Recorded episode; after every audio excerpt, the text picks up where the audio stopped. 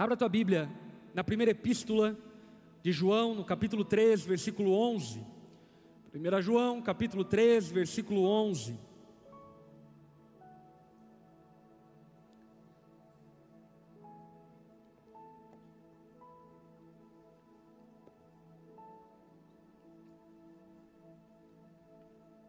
Se você já abriu a sua Bíblia, deixa ela aberta para que nós possamos orar e buscar ao Senhor e clamar por Sua graça e misericórdia sobre nós nessa noite. Vamos orar? Senhor, obrigado pela graça e privilégio de nos trazer até aqui essa noite. Nós somos gratos a Ti, porque o Senhor tem sido bom, tem sido fiel, como a Tua palavra mesmo afirma que você sempre seria com o seu povo. Obrigado, Jesus, porque a Sua bondade se manifesta de múltiplas formas inclusive de formas que por vezes nós não entendemos, mas sempre no fim de tudo, percebemos o quanto o Senhor é bondoso e misericordioso com aqueles que pertencem a Ti. Nessa noite, Espírito Santo de Deus, nós clamamos, revela-nos a beleza e as implicações do Evangelho, que seu poder seja manifesto no nosso meio aqui nessa noite. Que aqueles que te conhecem saiam dessa reunião, além de nutridos e encorajados, inspirados a viverem uma vida digna da vocação que os alcançou. E que se existe no nosso meio, Senhor, pessoas a qual o Senhor deseja salvar e transformar, que ao fim dessa noite o Senhor possa conduzi-los até os seus pés. Nós amamos a Ti, Jesus, e dedicamos esse tempo, essa noite, de maneira santificada ao Senhor, para que o Seu nome seja honrado e para que a glória, Senhor, seja absolutamente toda sua. Fala conosco por meio da Sua palavra. Abra os nossos olhos, abra o nosso entendimento e transforma-nos segundo o Seu querer. A nossa oração é essa, no nome de Jesus. Amém e amém. Meus irmãos, nessa noite nós vamos continuar estudando o texto de 1 João. E o título da mensagem que nós vamos nessa noite ouvir de Deus e de alguma forma sermos confrontados, encorajados, é esse seguinte título: Amar é uma questão de natureza. E isso é tão, mas tão, tão confrontador, aquilo que vamos ouvir nessa noite, que desde já eu queria te preparar para isso. Porque nós estamos habituados, sob a influência do mundo, e principalmente do romancismo, a pensarmos que amor é uma questão de sentimentos. Ou seja, eu sinto amor, eu desejo amar, pensando que o amor é simplesmente um sentimento que brota por vezes e em outros momentos ele se oculta em nós. Algumas pessoas um pouco mais racionais, por assim dizer, falariam que o amor é uma atitude, é uma decisão. Porém, a palavra de Deus nos ensina que amor não é nem um sentimento e nem uma decisão. A palavra de Deus fala que amor é um fruto do Espírito em nós. Ou seja, não é algo que eu sinto e nem decido ter, mas é algo que flui a partir de uma natureza nova que eu recebo em Jesus. E isso vai contra todo o senso comum do que é o amor e de como devemos amar. E o que eu e você precisamos entender de maneira introdutória nesse texto é que o apóstolo Paulo, quando vai falar, apóstolo João, quando vai falar acerca do amor, ele está falando como uma referência acerca do poder do evangelho que atua em nós. Quem aqui estava na semana passada? Se você estava aqui na semana passada, você lembra de ter ouvido que o Evangelho, quando atua em nós, transforma a nossa moralidade, transforma o nosso caráter. Quantos lembram disso? E na sequência do texto, João ele vai então dizer que o evangelho, ele não apenas afeta o nosso caráter a nossa moralidade, mas o evangelho afeta as nossas relações interpessoais.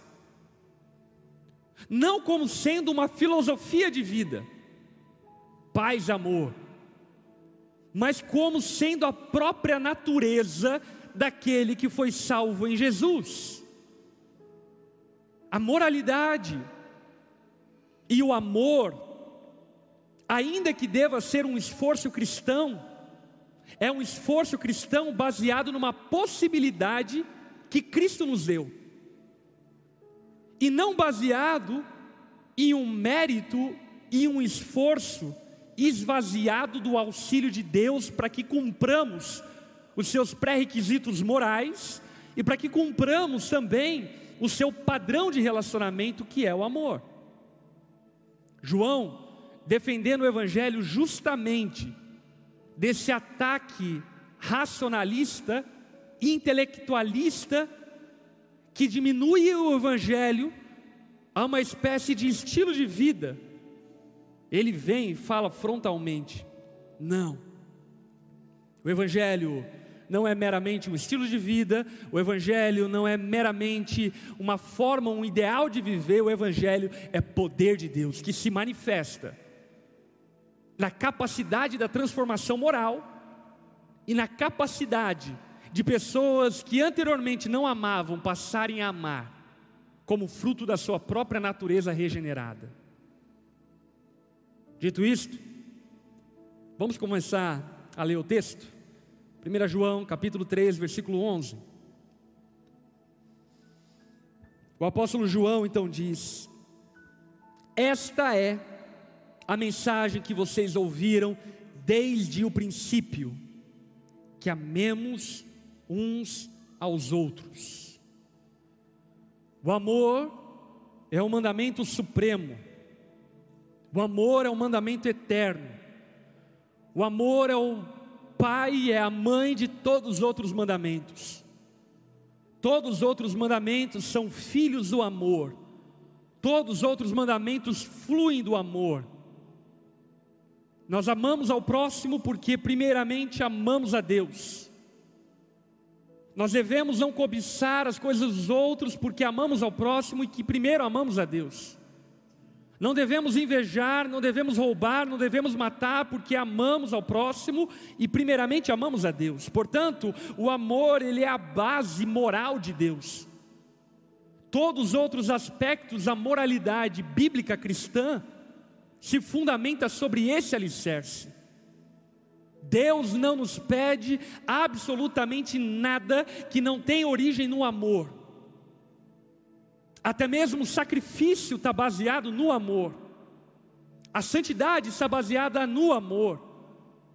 Inclusive, as contribuições na igreja são baseadas no amor.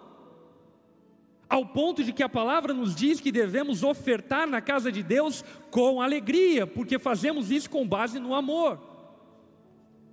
E não no legalismo. Não com base em uma moralidade fria, esvaziada de amor. E o que João está dizendo é que este mandamento, essa mensagem, ela sempre foi falada, ela é a mesma mensagem de ontem, de hoje e de amanhã. O que João está dizendo é que sempre foi pregado a mesma coisa. Jesus pregava a respeito do amor, os apóstolos pregaram acerca do amor. Os profetas no Antigo Testamento pregavam sobre o amor de Deus. O próprio Pai na eternidade, ao criar os homens, juntamente com o Filho e com o Espírito Santo, fizeram isso como fruto do amor.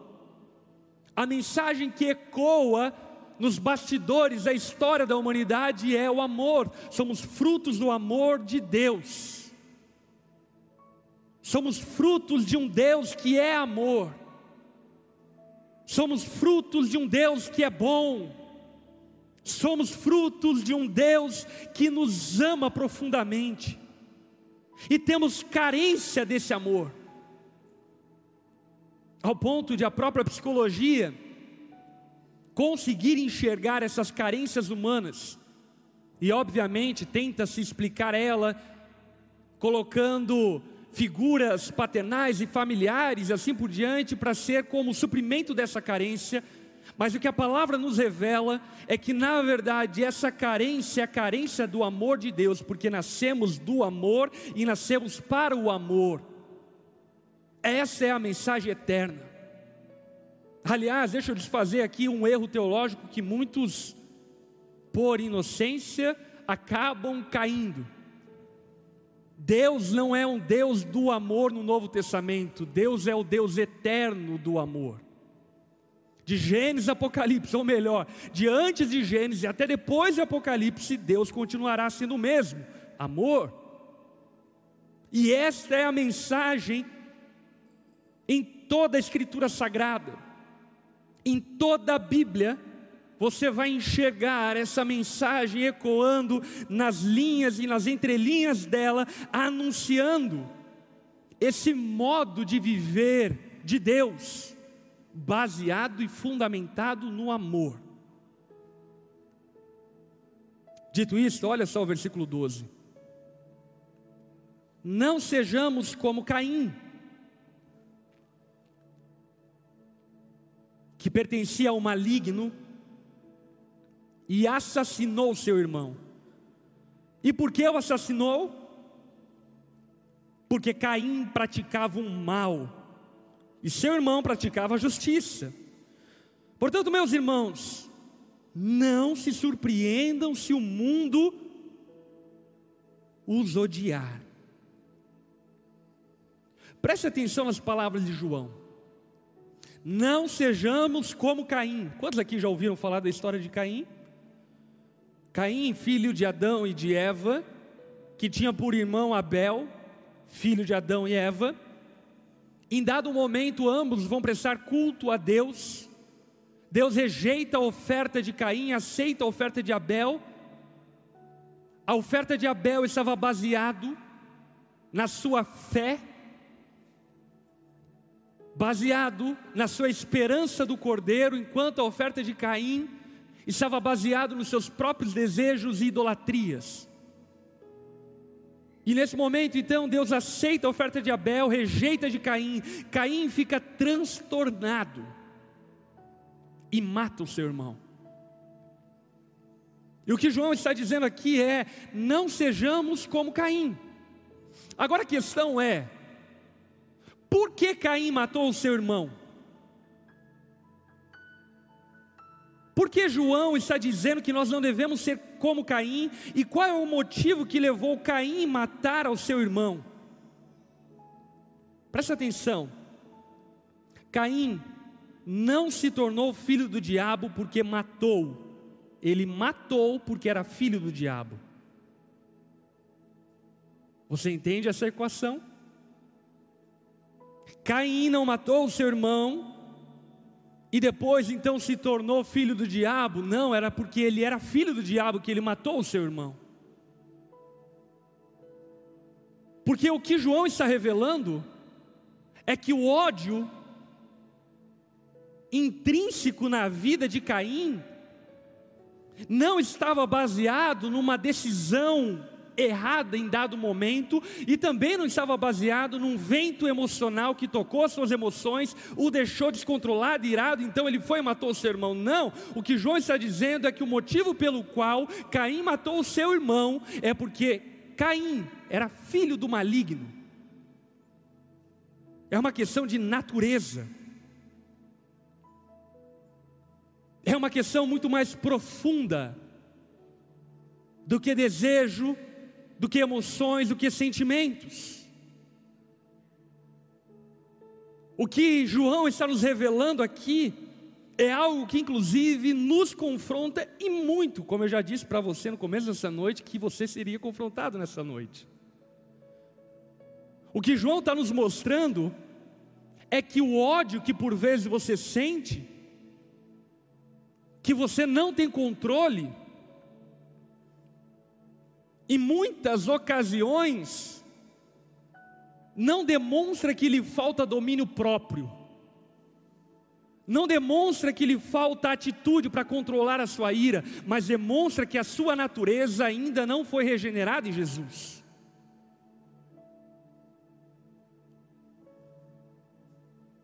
Porque o ódio, como diz João, é uma questão de natureza.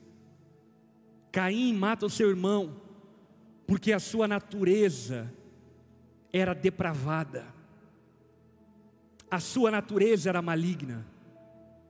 E talvez ao ouvir isso você diga, pastor, ok, a natureza de Caim era maligna, era depravada, mas a minha não. Ah, eu sou uma pessoa gente boa. Às vezes eu tenho vontade de matar alguns, mas só às vezes. Aí então João, ele amplia o entendimento. Ele diz o seguinte: sabe por que o mundo os odeia? Porque o mundo tem o mesmo problema de Caim, a sua natureza. O que João está dizendo é que Caim era um protótipo, era uma amostra do problema da humanidade toda. E a humanidade toda é como filhos de Caim, que odeiam, que se amarguram, que não perdoam, que são revanchosos, vingativos, por causa da sua natureza caída e pecaminosa.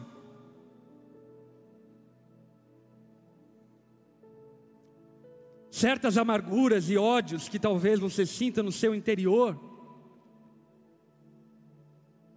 não evidenciam em muitas ocasiões a necessidade de uma terapia. Necessitam em muitas ocasiões a necessidade de um novo nascimento. A necessidade de arrependimento de pecados e da transformação que só Jesus, por meio do Evangelho, pode operar em nós.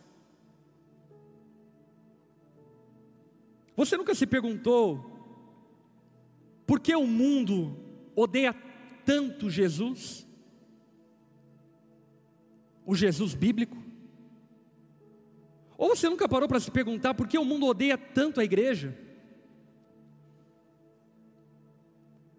Na minha época de inocência bíblica teológica, eu me perguntava isso. Porque antes de Jesus eu era amado.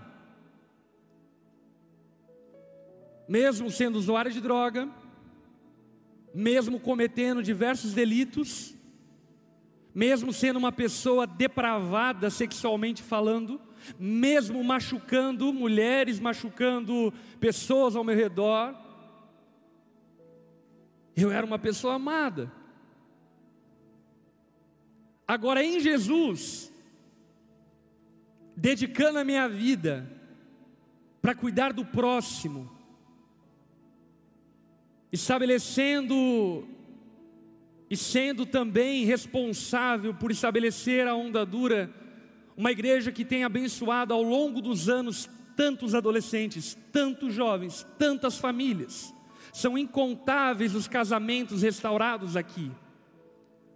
São incontáveis o número de pessoas se arrependendo dos seus pecados.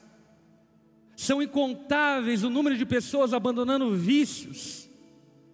São incontáveis a quantidade de cestas básicas dadas às pessoas, são incontáveis o número de pessoas que foram atendidas, aconselhadas, direcionadas, que tiveram sua vida transformada, mas por que o mundo nos odeia? Porque o mundo odeia Jesus. Jesus multiplicava pão e peixe. Jesus ouvia os oprimidos, sentava na mesa das prostitutas, cuidava dos afligidos, porque o mundo odiou Jesus. Sabe qual é a resposta de João? Não é nada pessoal, é fruto da natureza. O mundo odiou Jesus, e o mundo odeia a igreja de Cristo. Porque é diferente do mundo, os verdadeiros discípulos de Jesus e o próprio Cristo é o amor. E no mundo de ódio, amar é crime. no mundo de ódio, amar verdadeiramente é um erro, é um equívoco. É um equívoco que não se pode cometer. E o mundo odeia por causa da sua natureza. E isso me faz lembrar do episódio que está narrado lá em Atos capítulo 9, quando Paulo saindo a caminho de Damasco para perseguir os crentes lá em Damasco, e dada a ocasião, Paulo cai de joelhos porque vê uma grande luz, e aí então ele ouve uma voz saindo do céu, a voz do próprio Jesus perguntando a Paulo: Saulo, Saulo, por que tu me persegues? Deus fazendo esse questionamento para Paulo, um religioso que supostamente servia o Deus dos judeus, que supostamente é o mesmo Deus, o único Criador dos céus e da terra. E a pergunta de Jesus é: por que, que você me persegue? Talvez Saulo deve ter pensado a primeiro momento: Senhor, eu não te persigo, eu persigo a igreja. E a pergunta de Jesus é essa pergunta inconformada: Saulo, nós somos a comunidade do amor, Saulo, eu morri em seu favor, por que, que você me persegue? Por que, que você me odeia? E sabe qual é a resposta para essa pergunta? Saulo odiava Deus e tudo que pertencia a Deus por causa da sua natureza. Não era porque ele queria, não era porque era uma decisão, um sentimento dele, era porque simplesmente a sua natureza era pecaminosa e contrária a Deus, contrária às coisas do Senhor. E mais uma vez eu falo, talvez você esteja ouvindo isso e falando, ok, pastor, isso é para os outros. Agora a Bíblia afunila isso um pouco mais e coloca-nos na parede. Por exemplo, Jesus vai falar em Mateus capítulo 5, versículo 22: Eu, porém, lhes digo que basta irar-se contra alguém para estar sujeito a julgamento. Quem xingar alguém de estúpido corre o risco de ser levado ao tribunal, e quem chamar alguém de louco corre o risco de ir para o inferno. Jesus ainda vai falar em Mateus 6,15: mas se vocês se recusarem a perdoar os outros, seu Pai não perdoará os seus pecados. Você está entendendo o que Jesus está falando? Jesus está demonstrando e mostrando que a natureza de todo homem distante de Deus, lá no seu íntimo, no seu interior, é odiosa e ainda que tenha boas ações que aparentemente pareçam amor, no fim das contas é egoísmo, é idolatria, é egolatria, e não está fundamentado verdadeiramente no amor. Porque casamentos se diluem? Porque não existe amor nesses casamentos, é óbvio. Porque relacionamentos acabam entre amigos porque não existe amor, porque uma parte não perdoou, a outra não pediu perdão. E o que Jesus está demonstrando aqui, junto com João, é que odiar e amar é uma questão de natureza.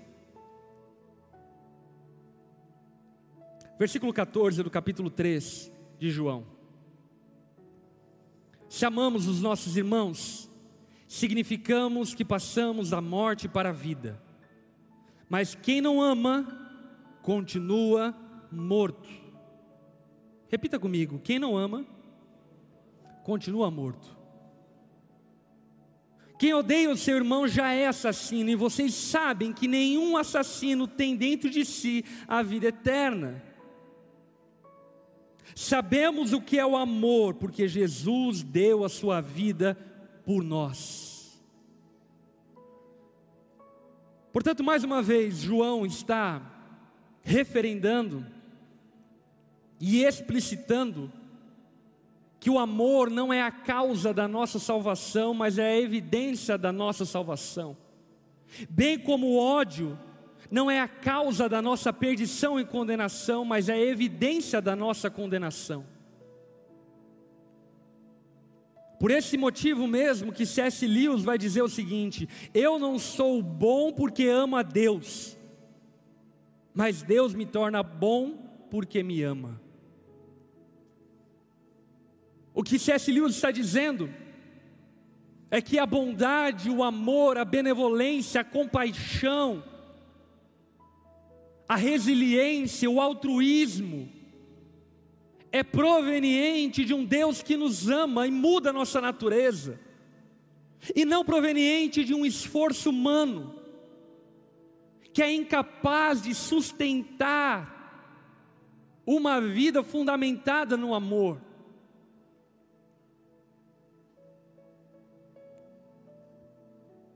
O amor é a evidência de que nascemos de novo, e ódio é a evidência da nossa condenação.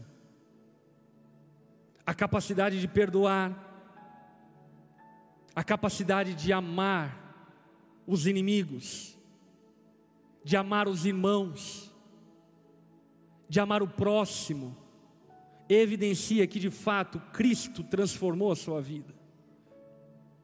E essa incapacidade demonstra, esboça e expressa a necessidade que talvez você ainda tem de Jesus. Pastor, você está dizendo então que não existe nenhum espaço para dar uma escorregadinha e dar um xingo na esposa às vezes? Nós ainda não somos quem deveríamos ser. E vamos tropeçar nessa empreitada de amar. Entretanto, a nossa natureza foi mudada e transformada. Em outras palavras, o que eu quero dizer é o que? Você pode até ter ações odiosas, mas aquele que verdadeiramente nasceu de novo, não vive no ódio, não pode viver no ódio, não consegue viver no ódio. São incontáveis, às vezes em minha vida pessoal e ministerial, que por causa de uma força interior que eu atribuo a partir da palavra única e exclusivamente a Deus, que eu perdoei pessoas que eu não queria perdoar. Que eu joguei fora minhas mágoas como se não houvesse amanhã. Que eu abandonei desejos de vingança e possibilidades de vingança, porque simplesmente isso é incompatível à vida que eu recebi de Jesus. Isso é incompatível à natureza que Deus me deu em Cristo Jesus. Continuando o versículo 16. Portanto, também devemos dar nossa vida por nossos irmãos. Se alguém tem recurso suficiente para viver bem e vê um irmão em necessidade, mas não mostra compaixão, como pode estar nele o amor de Deus? Filhinhos, não nos limitemos a dizer que amamos uns aos outros, demonstrem, demonstremos a verdade por meio de nossas ações. O apóstolo João está dizendo: olha, o amor, ele é um verbo, ele é uma ação, ele não é uma fala, é necessário agir com amor. Porque nós não devemos ser conhecidos como aqueles que dizem que amam, mas não amam. Não devemos ser conhecidos como aqueles que falam sobre o amor, mas na hora de precisar viver o amor não vivem. Se de fato nascemos de novo e como igreja, como discípulos de Jesus, pertencemos a Ele, devemos amar como Jesus ama. É isso que João está dizendo. Olha, a forma como Jesus nos amou foi se entregando em nosso favor, e nós devemos dar a vida pelo nosso próximo. Olha aí para quem está ao teu lado, diga para essa pessoa: Eu dou a minha vida por você. É isso que João está dizendo.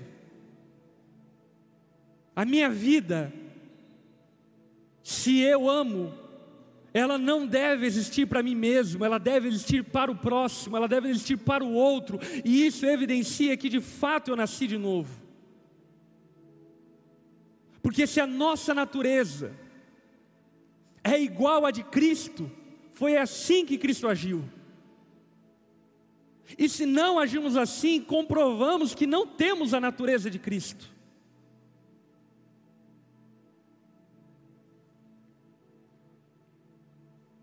Nós olhamos esse paralelo traçado por João: o ódio que tira a vida e o amor que dá a vida. E deixa eu perguntar a você: você é daqueles que tira a vida dos outros? Ou você é daquele que dá a vida pelos outros? Pastor, eu nunca assassinei ninguém. Espero que pelo menos a maioria aqui não tenha cometido isso. Mas sabe, a palavra nos mostra que não precisamos necessariamente cometer o ato do homicídio para sermos homicidas. Se nós somos raivosos, revanchosos, gritões, xingões, ofensivos, somos homicidas.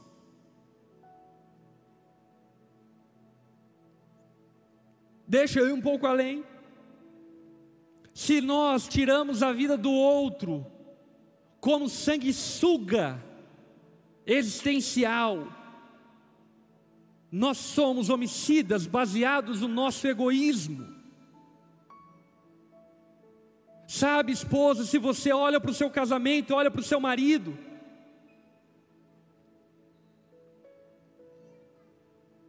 como um zumbi olha para um ser humano, ou como uma piranha olha para a carne, não que você seja uma piranha, mano, em nome de Jesus, não, mas só um paralelo. você usa do seu casamento para extrair tudo que você possui e não tem nada para oferecer, você vive a partir da antiga natureza caída. Em Cristo Jesus, nós fomos e somos saciados. E por sermos saciados por Jesus, nós passamos a ser doadores e não mais receptores. Sabe, meus irmãos, deixa eu citar um exemplo da minha vida. Enfrentamos uma adversidade em uma das igrejas da Onda Dura lá em São Paulo, há dois meses atrás. E logo quando enfrentamos isso, a primeira ação e atitude que eu tomei foi: eu vou cuidar da Ondadura São Paulo. Como? Não sei, mas eu vou dar um jeito. E por que eu vou dar um jeito? Por causa do amor. Eu não estou ganhando absolutamente nada para isso, nada, É um desgaste enorme, a minha vida já estava começando a ficar tranquila, dentro dos parâmetros do que é tranquilidade para mim. E de repente vem um desafio como esse que eu não consigo recusar, e eu não consigo recusar por quê? Porque eu estou saciado em Jesus. Eu preciso de oportunidade para dar, eu preciso de oportunidade para entregar, para doar, para ajudar, para compartilhar. Mas sabe, talvez você olha para a sua vida, olha para a sua agenda, olha para a sua vida financeira e é tudo você, você, você e você. Talvez você é do tipo de pessoa que quando alguém pede ajuda no semáforo, você olha para o lado, mesmo tendo como ajudar, e arruma uma justificativa muito racional. Não vou ajudar porque não vou apoiar esse sistema é, vicioso que as pessoas ficam pedindo ajuda no semáforo. Meu irmão, se você estivesse na rua e não tivesse o que comer, você pediria ajuda? Como você, sendo um cristão, pode ser tão frio ao ponto de fechar o vidro e fazer cálculos racionais? Como você pode ter o coração de Deus e ser tão frio ao ponto de não se compadecer de quem precisa de ajuda, ainda que você saiba que essa pessoa vai usar o dinheiro de maneira indevida?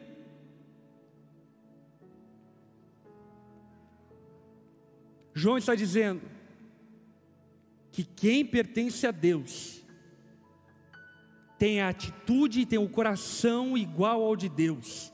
E aí então ele expressa duas ações práticas. Primeiro, o amor deve estar baseado na compaixão. Compaixão. Você já sentiu compaixão de alguém? Você já chorou pela dor de alguém? O que te move? Você é movido por compaixão ao próximo? Jesus abandonava os seus planos porque olhava para a multidão e via elas como ovelhas sem pastor.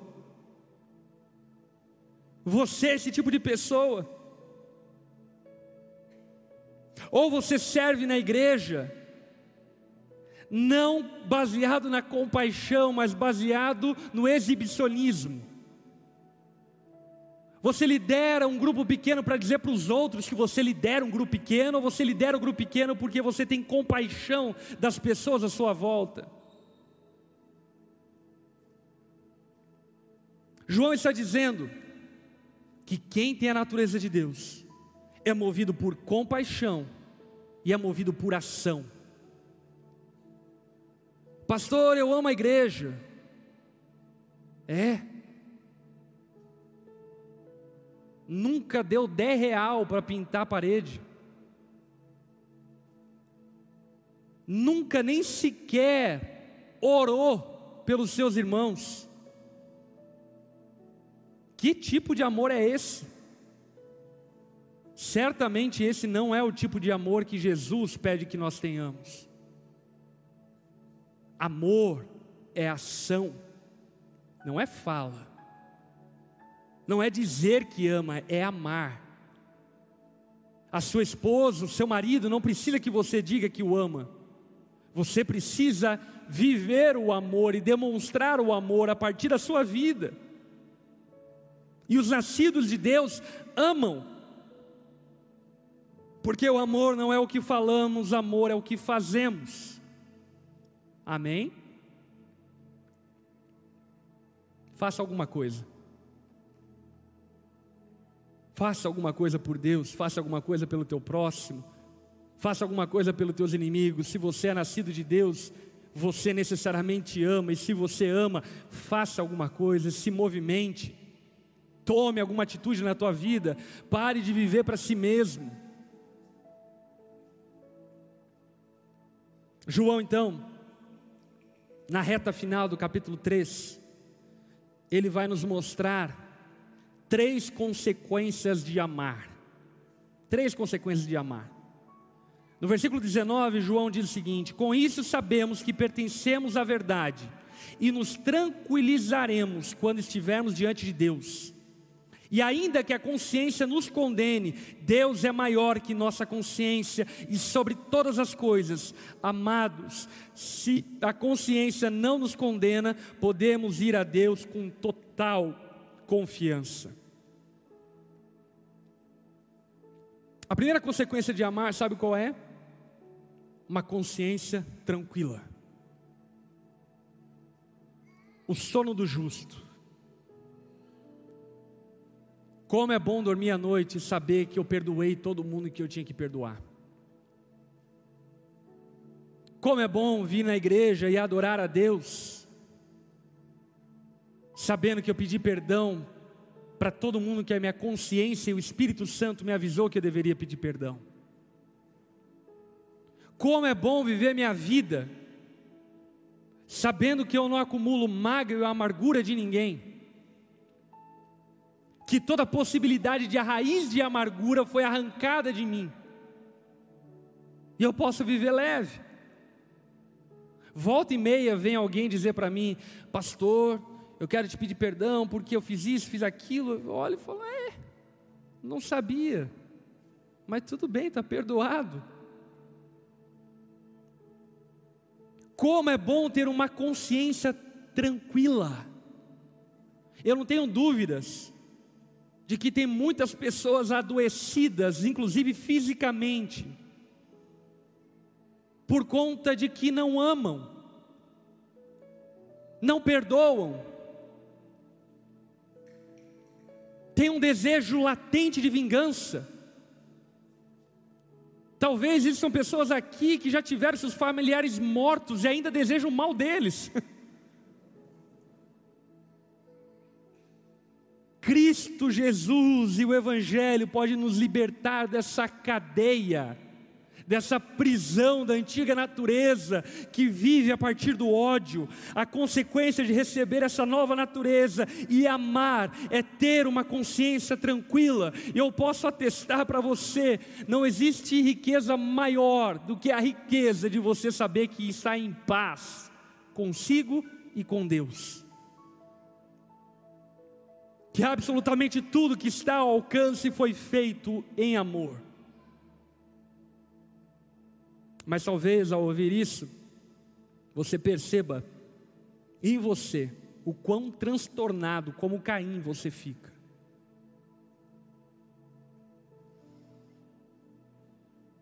Versículo 22. E dele receberemos tudo o que pedimos.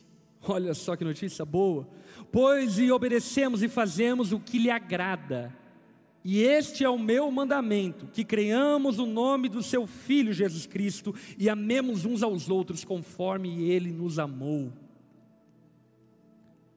A segunda consequência, o segundo resultado, dito pelo apóstolo João, de amar, sabe qual é? Termos as nossas orações respondidas. Isso é interessante porque a Bíblia, em dois momentos, ela nos mostra o oposto disso. Por exemplo, a Bíblia fala que um marido que não ama sua esposa de maneira devida tem as suas orações interrompidas. Deus não ouve suas orações. E ainda em outro momento, a Bíblia nos fala que se nós tivermos uma oferta para levar ao Senhor e nos lembrarmos que alguém tem alguma coisa contra nós, nós devemos deixar a nossa oferta, resolver a treta e depois voltar e dar a nossa oferta. Porque o que a palavra está nos ensinando e João está reforçando é que as orações respondidas têm tudo a ver com uma vida baseada em amor. Até porque uma pessoa que vive o amor, não, normalmente não ora por coisas estúpidas. Amém? Normalmente, quem vive o amor, ora por coisas que de fato são lícitas e necessárias. João está dizendo que quem ama tem as suas orações respondidas. Nossa adoração é inaceitável sem amor. E a última consequência de amarmos, olha o versículo 24: aqueles que obedecem aos seus mandamentos permanecem nele, e ele permanece neles. E sabemos que ele permanece em nós, porque o Espírito que ele nos deu permanece em nós. Sabe qual é a terceira consequência de amar? A segurança eterna, permanecer em Deus para sempre permanecer em Deus para toda a eternidade, pertencer a Ele, perseverar com Ele, estar seguro nele. Então preste atenção. Nós começamos ouvindo a respeito de que o ódio é a condição de alguém sem Deus. A palavra nos mostrou que o amor é uma evidência de quem pertence a Deus. E demonstrando então que o amor é uma evidência de quem pertence a Deus, a palavra nos levou a entendermos que o amor não é algo que falamos, mas é algo que expressamos através de compaixão e ações. E por fim, João nos conforta e nos encoraja, mostrando quais são as consequências de quem vive esse amor. Quem vive esse amor tem a sua consciência tranquila, tem as suas orações respondidas e permanece para sempre. Sabe, meu irmão, tudo isso que foi falado nessa noite por mim, através do apóstolo João, na verdade, é por mim, através do apóstolo João, foi falado para um motivo, para uma razão apenas para que você perceba que talvez a sua incapacidade de amar não está baseado na sua falta de desejo, não está baseado na sua falta de atitude, mas simplesmente está baseado no fato de que você precisa nascer de novo em Jesus, de que você precisa que Deus mude a sua natureza. Quero convidar a todos a baixar a cabeça e fechar seus olhos.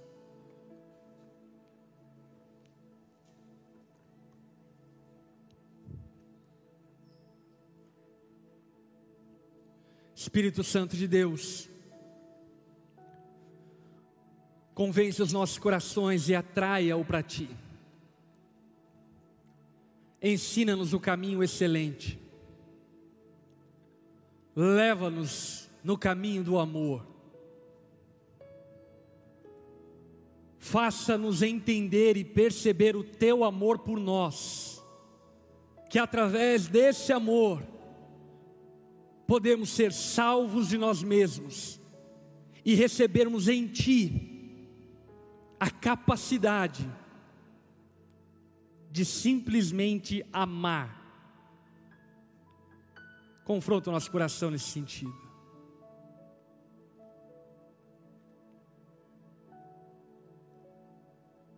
Que você está aqui nessa noite e reconhece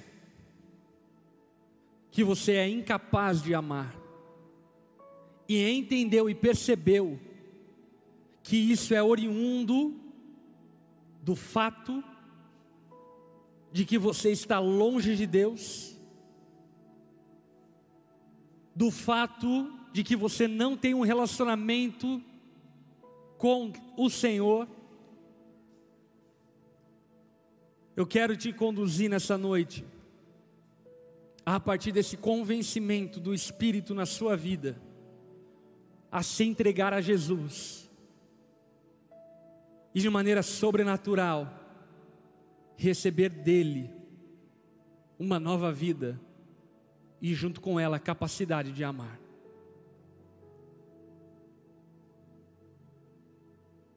Você que reconhece enxerga isso em você, no seu lugar, de cabeça baixa, olhos fechados, repita comigo essa oração, entregando-se a Jesus, diga assim a Ele. Diga assim a Ele: Senhor Jesus, eu reconheço que sou pecador, como Caim era, e reconheço que sou incapaz de te adorar como Abel te adorava. Jesus, eu preciso mudar, mas eu não consigo. Eu reconheço, Jesus, que só você pode me salvar.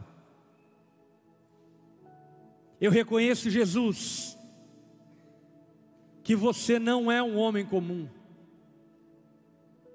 que você é o próprio Deus aquele que pode transformar a minha vida.